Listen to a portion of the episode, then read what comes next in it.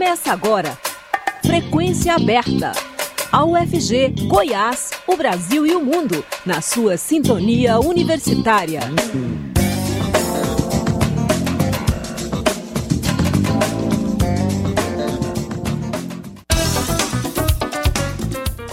Olá, boa tarde. Nosso relógio marca agora 5 horas mais um minuto. Está começando Frequência Aberta. Eu sou Rodrigo de Oliveira, estarei com vocês até às 5 e meia da tarde com as principais notícias de Goiás, do Brasil e do mundo. Você pode nos ouvir também pela internet, no site da Rádio Universitária ou por meio do aplicativo Minha UFG. O Frequência Aberta está disponível ainda em formato de podcast nas principais plataformas digitais.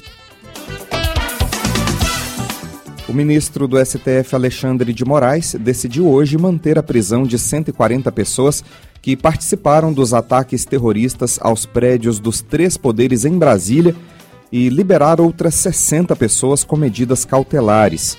O primeiro grupo teve a prisão em flagrante convertida em preventiva. Segundo a assessoria do Supremo Tribunal Federal, o ministro espera que até sexta-feira, dia 20, sejam analisados os casos dos 1.459 presos pelo ato. Ele começou a avaliar caso a caso nesta terça-feira, após receber as atas de audiência de custódia realizadas entre os dias 13 e 17 de janeiro. Na decisão em que manteve as 140 pessoas presas, o ministro considerou que as condutas praticadas foram ilícitas e gravíssimas com o intuito de, por meio de violência e grave ameaça, coagir e impedir o exercício dos poderes constitucionais constituídos. Para Alexandre de Moraes, houve flagrante afronta à manutenção do Estado democrático de direito, em evidente descompasso com a garantia da liberdade de expressão. O ministro justificou a conversão em prisão preventiva para a garantia da ordem pública e da efetividade das investigações. Anderson Torres fica em silêncio durante depoimento à Polícia Federal. O ex-ministro da Justiça do governo Bolsonaro e ex-secretário de Segurança Pública do Distrito Federal ficou em silêncio hoje durante depoimento à Polícia Federal. Ele é investigado por suposta leniência durante os atos golpistas contra os prédios dos três poderes em 8 de janeiro. No dia do ataque de terroristas aos prédios da Praça dos Três Poderes, em Brasília, Torres estava de férias nos Estados Unidos. Na decisão que autorizou a prisão preventiva, o ministro Alexandre de Moraes afirmou que o ex-secretário deveria ter tomado medidas para prevenir a ocorrência dos crimes.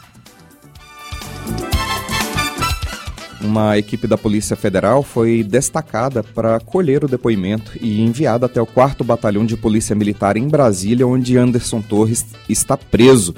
O delegado-geral da Polícia Federal, Andrei Passos Rodrigues, não participou do depoimento. O advogado de Torres, Rodrigo Roca, chegou ao batalhão às 10h20 da manhã e saiu meio-dia e 20, mas sem falar com a imprensa. Antes do depoimento, o advogado conversou com a CNN e disse que não há qualquer possibilidade de seu cliente fazer uma delação premiada. Roca também afirmou que não vai se manifestar até ter acesso aos autos da investigação. No batalhão, o ex-ministro da Justiça do governo Jair Bolsonaro tem acesso restrito às equipes de segurança e também de advogados, além de não poder usar dispositivos eletrônicos como celular, por exemplo. Ele só pode receber visitas com autorização judicial. E ainda sobre os ataques aos prédios do Palácio do Planalto, do Congresso Nacional e do Supremo Tribunal Federal em Brasília, o comandante do Exército se tornou alvo de uma notícia-crime no MPF, Ministério Público Federal. O general Júlio César de Arruda foi denunciado por, por suposta prática de crime de prevaricação por não ter se empenhado desde que assumiu a força em desmobilizar o acampamento bolsonarista montado em frente ao QG do Exército no Distrito Federal. A notícia crime foi apresentada pela deputada federal eleita Luciene Cavalcante, do PSOL.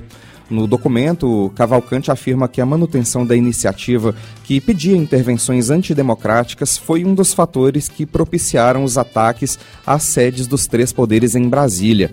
A parlamentar paulista ainda cita o cordão de isolamento feito por militares que postergou a prisão de terroristas envolvidos na depredação. O acesso ao acampamento e o desmonte das instalações só foram possíveis na manhã seguinte aos ataques. Segundo Cavalcante, os depoimentos feitos à Polícia Federal demonstram que o acampamento dos bolsonaristas em frente ao QG do Exército em Brasília foi estratégico para o ato golpista e, nesse sentido, é urgente investigar os relatos que dão conta da participação, seja por ação ou por omissão, do alto comando da corporação.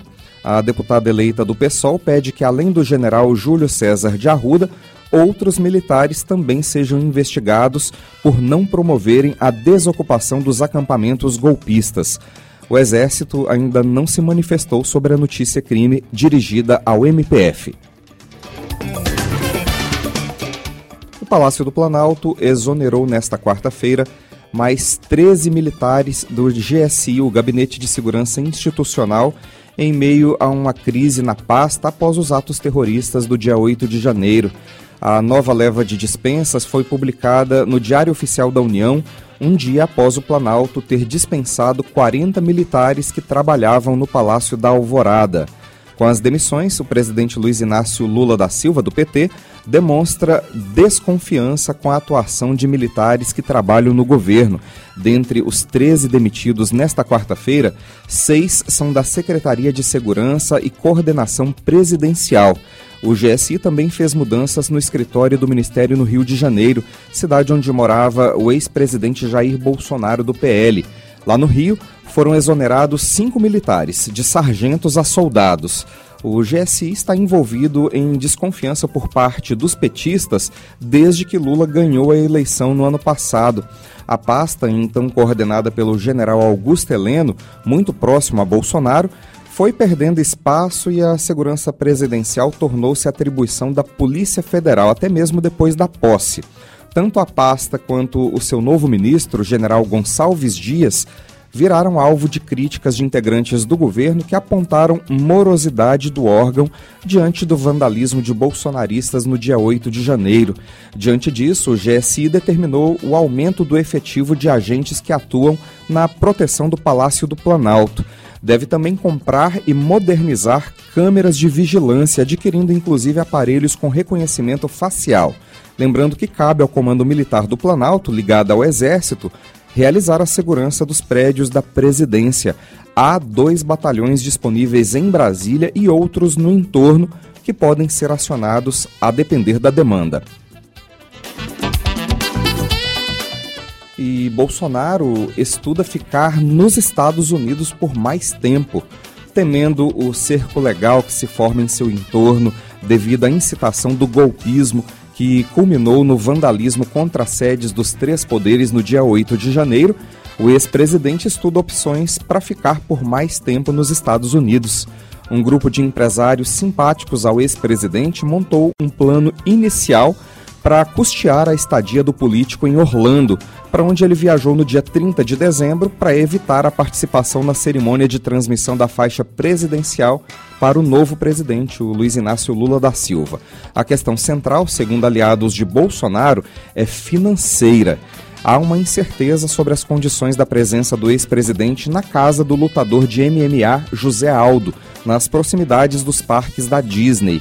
Uma diária no imóvel de José Aldo custa o equivalente a R$ 2.600. Um mês na casa custa cerca de 78 mil reais.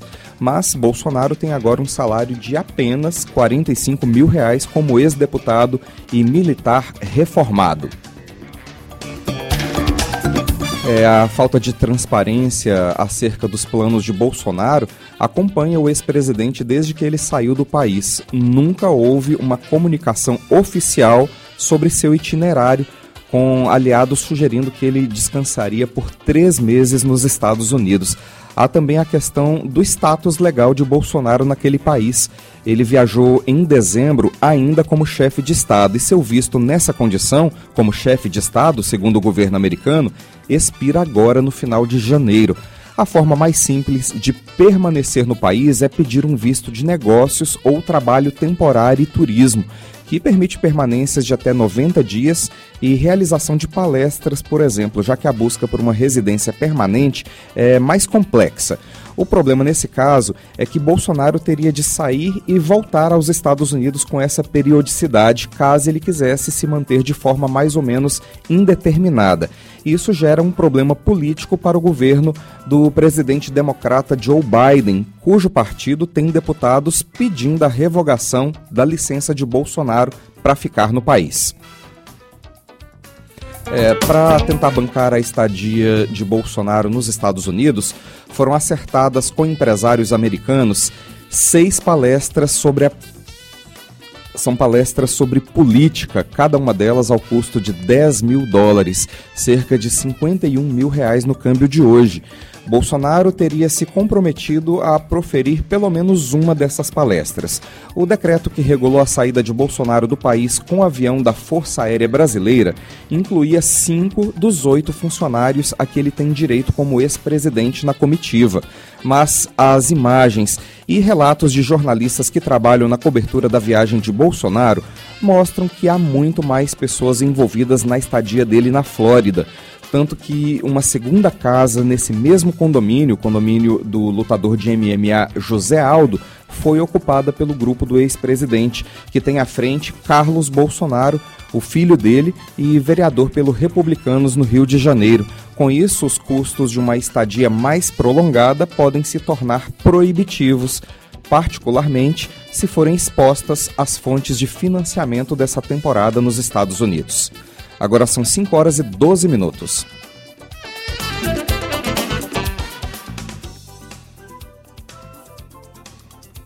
Cenas de uma população ribeirinha recriadas em tela compõem a coletânea Raízes da artista plástica Aide Sampaio Conhecida nos Estados Unidos e na Espanha, onde ela expôs na última década e se sente integrada à comunidade artística, Aide Sampaio afirma que sempre volta às raízes.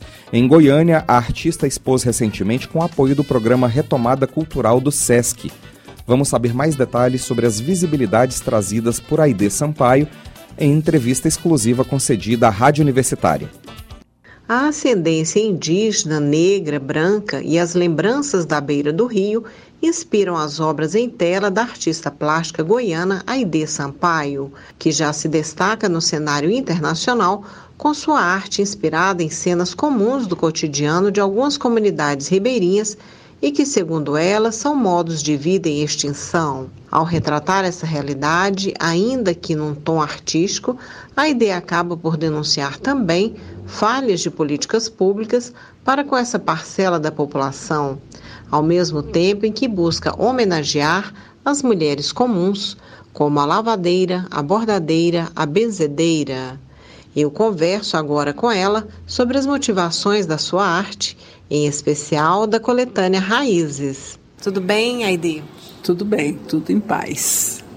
Aide, fala pra gente sobre Raízes, né? Qual é a proposta de Raízes? Bom, raízes, eu vou começar aqui do nome, raízes porque elas estão mergulhadas no, no tempo, né? E essas raízes elas são profundas porque elas chegam até da nossa ancestralidade, porque o povo ribeirinho é um povo híbrido, né? E eu sou ribeirinha, né? Eu tenho uma ascendência indígena, né? Eu não sou aldeada, nada, mas tenho uma, uma ascendência forte indígena. E isso aí também é uma forma de homenagear, de dar um pouco de visibilidade também às mulheres comuns, as lavadeiras, as benzedeiras, quem está à margem, modo de vida que estão em extinção. É isso. É, é, basicamente isso é uma pesquisa que eu já venho fazendo assim já tem um tempo e isso é o resultado desse trabalho. É, eu noto que nos quadros tem muitas figuras de mulheres, né? Mulheres no seu cotidiano, né? E você acha que a sociedade precisa ver isso? É uma cena que, apesar de estar presente na nossa sociedade, é invisível e precisa ser vista? Sabe, eu acho que você precisa da visibilidade, né? Nós somos é, criaturas de Deus, né? E nós somos uma diversidade. A diversidade é que faz a beleza, é que traz a criatividade. Está tudo dentro da diversidade. Então, e somos humanos, somos brasileiros. A gente não pode ficar tão excluído. Para isso, a gente ter condição de receber benefícios do governo, ser é, agraciado com políticas públicas, não passar pelo vexame de não ter água potável para beber, sendo que você mora na beira de um rio. Então, assim, são coisas muito, às vezes, que parece óbvio, mas esse óbvio ele está ficando invisível, porque nós não somos do Sul Maravilha, né? Nós buscamos o silêncio, nós temos uma cultura que ela é diferenciada. Isso aí não quer dizer que nós somos mais nem que nós somos menos. Nós somos diferentes, mas não somos iguais, porque nós somos a mesma nação. Eu acho que é importante ver esses outros modos de vida, né? ver que existe coisas além do que a cidade oferece, do que a urbanidade oferece, né? E é uma volta, porque qual brasileiro que não tem o seu pezinho lá na aldeia, não tem o seu pé lá na cesala, né? Nós somos índios, nós somos negros, nós somos brancos, nós somos amarelos, né? E isso aí é uma forma de retratar assim a minha comunidade, que é a comunidade ribeirinha, né? É o povo da beira do rio há um apelo, você diria, você concorda com isso, de um engajamento social também na sua obra? Eu acho assim que o, o artista ele tem que dar voz ao que está no coração dele, né? E às vezes o que está no coração do artista às vezes incomoda, às vezes incomoda, às vezes não. Mas precisa ser visível, precisa ser visível porque não é só eu. Não existe só um, um, artista com esse grito, existe assim, são pessoas, são milhares de pessoas, é minhas avós, é minha ancestralidade também que me cobra isso. Né? Porque esse modo de vida é um modo de vida de resistência.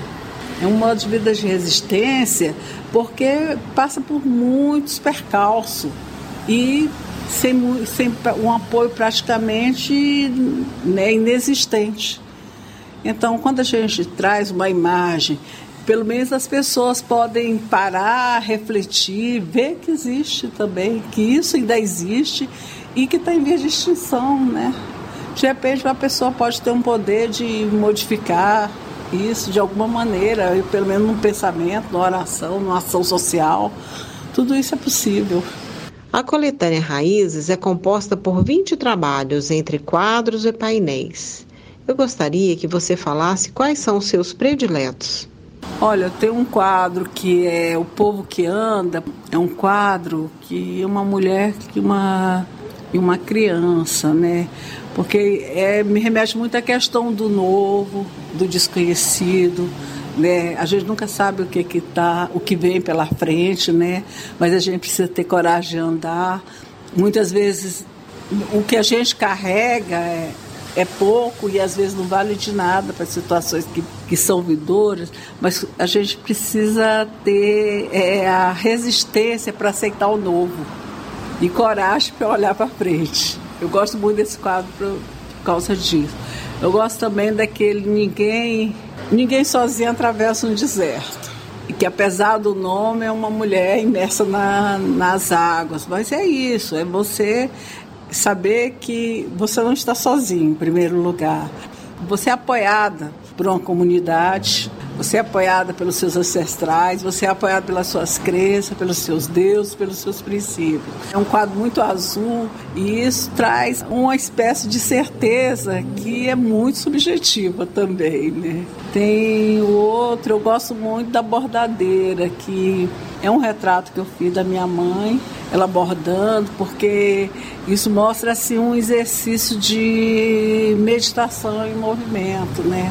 E ela falava assim: olha, a mulher tem que aprender a bordar, porque quando fica velha, se não souber bordar, está sujeita a enlouquecer, ficar esquizofrênica. Né? Ela falava isso, eu achava engraçado isso. Mas se você for observar o movimento da repetição do bordado, acalma e conduz o pensamento. Né? Então, ele é um, um quadro que tem um valor assim, sentimental para mim. É isso.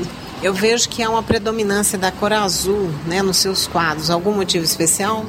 Ah, eu acho que o azul tem uma coisa da água, né? Tem uma ligação com as águas. Como diziam os ribeirinhos, é o povo da água também.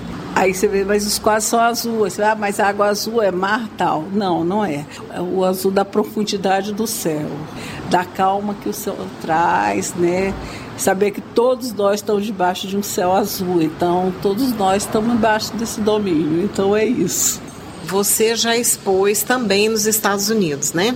Fala pra gente a diferença, faz um paralelo aí, o que, que é o artista goiando se destacar lá fora e aqui? Assim, o que eu pude perceber do diferencial é que entre os artistas existe mais um compartilhamento, existe mais uma troca entre os artistas. Né? Aqui eu, eu sinto que a comunidade artística ela é muito, ela é muito sectária. Eu pelo menos eu não tenho acesso, né? Não tem acesso a grupos, então você não tem com que partilhar. E lá nos Estados Unidos, lá tem os grupos de estudo, tem grupos que você apresenta seu trabalho, mesmo você sendo desconhecida. Existem os clubes né, nos bairros e tem as feiras, as grandes feiras de arte que são oportunidades excelentes para venda. E isso, lógico, que anima muito né, o artista.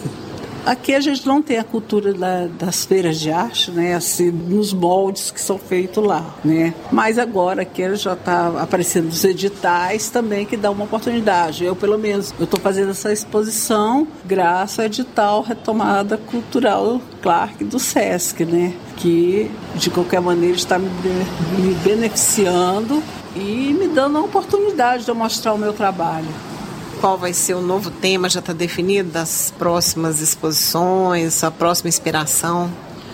Eu estou com uma exposição marcada para setembro em Barcelona, que aí eu acredito que eu vou continuar com esse tema né, das mulheres, com o tema da invisibilidade, com o tema do que é comum, né? Porque isso aí também é parte do que eu sou, né? Quer dizer que continua produção de raízes, né?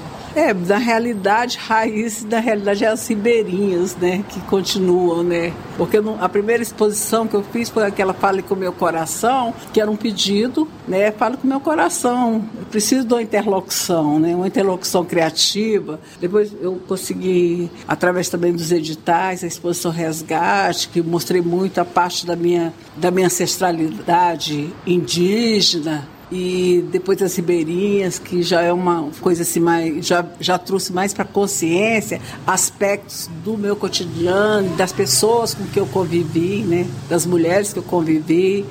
E Raízes é um, também é uma soma disso tudo, mas ela traz uma profundidade, porque eu consigo acessar elementos que antes eu não tinha muita consciência. Por exemplo, da questão da medicina tradicional, a medicina indígena, né, a medicina ribeirinha, das bezedeiras, do xamanismo que existe na beira dos rios, né, da questão também da migração, da gente ter que sair de um lugar para outro.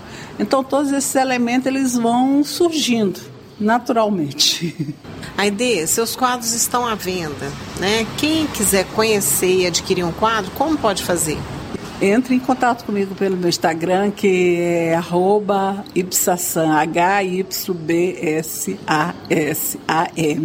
Aide Sampaio. E esses quadros, 10% deles são destinados a, a obras sociais. Né? Aide, muito obrigada e sucesso nas suas exposições. Grata pela oportunidade né, de poder falar alguma coisa sobre o meu trabalho. Quem se interessar pelo trabalho de Aide Sampaio, basta acessar no Instagram, arroba HYBSASAM. Silvânia Lima para a Rádio Universitária. Você está ouvindo Frequência Aberta.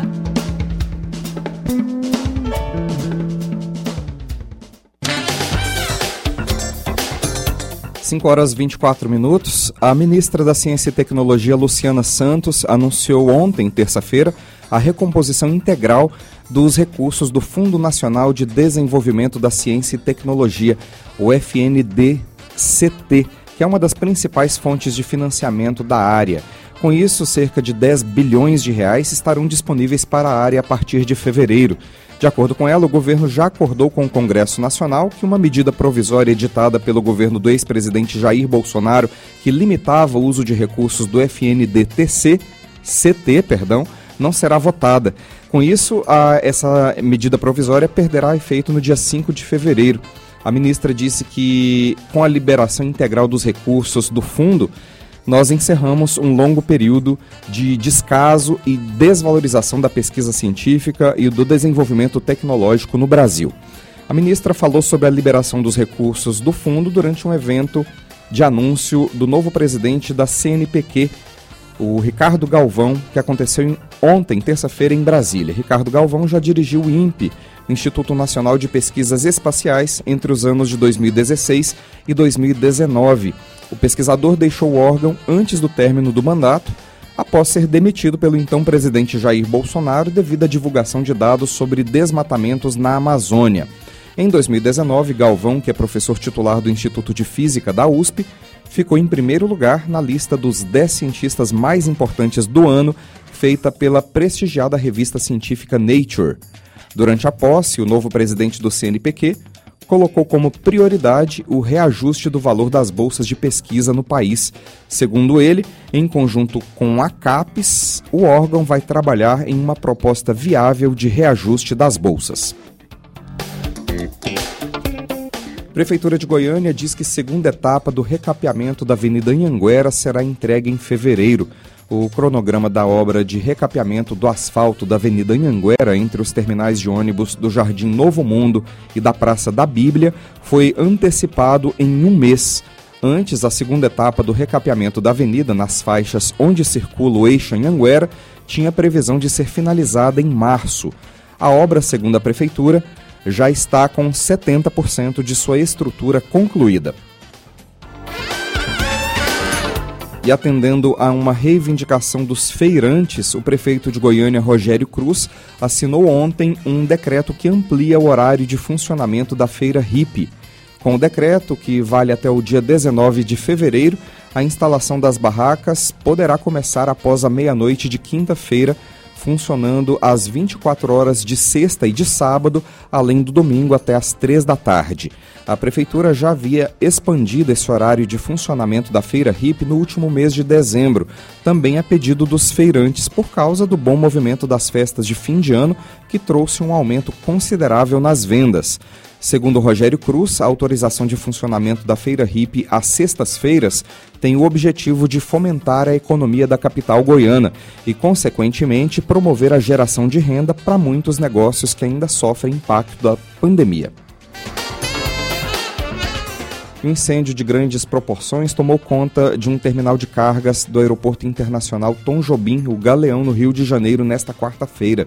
A fumaça provocada pelas chamas foi vista de vários bairros da cidade. O quartel do Corpo de Bombeiros da Ilha do Governador chegou ao local pouco antes das duas horas da tarde. Por conta do tamanho do incêndio, outros oito quartéis também foram acionados para combater as chamas. O incêndio foi controlado agora há pouco por volta das 3 horas da tarde. Segundo o Corpo de Bombeiros, não há registro de vítimas. De acordo com passageiros, por volta das duas e meia da tarde, sete voos estavam atrasados por conta desse incêndio. Contudo, a Rio Galeão, que é a empresa responsável pela gestão do aeroporto, informou que a operação seguia normal naquele horário. Por conta do tamanho do incêndio, o prédio da Receita Federal, que fica no terreno ao lado do terminal, também foi evacuado. São 11 horas e 29 minutos. O Frequência Aberta vai ficando por aqui. A produção é do Departamento de Jornalismo da Rádio Universitária, com Ana Cláudia Rezende e Murilo Cavalcante na técnica. A todos uma boa tarde, muito obrigado pela audiência. A Universitária apresentou Frequência Aberta. Notícias da UFG, de Goiás, do Brasil e do mundo nos 870 AM.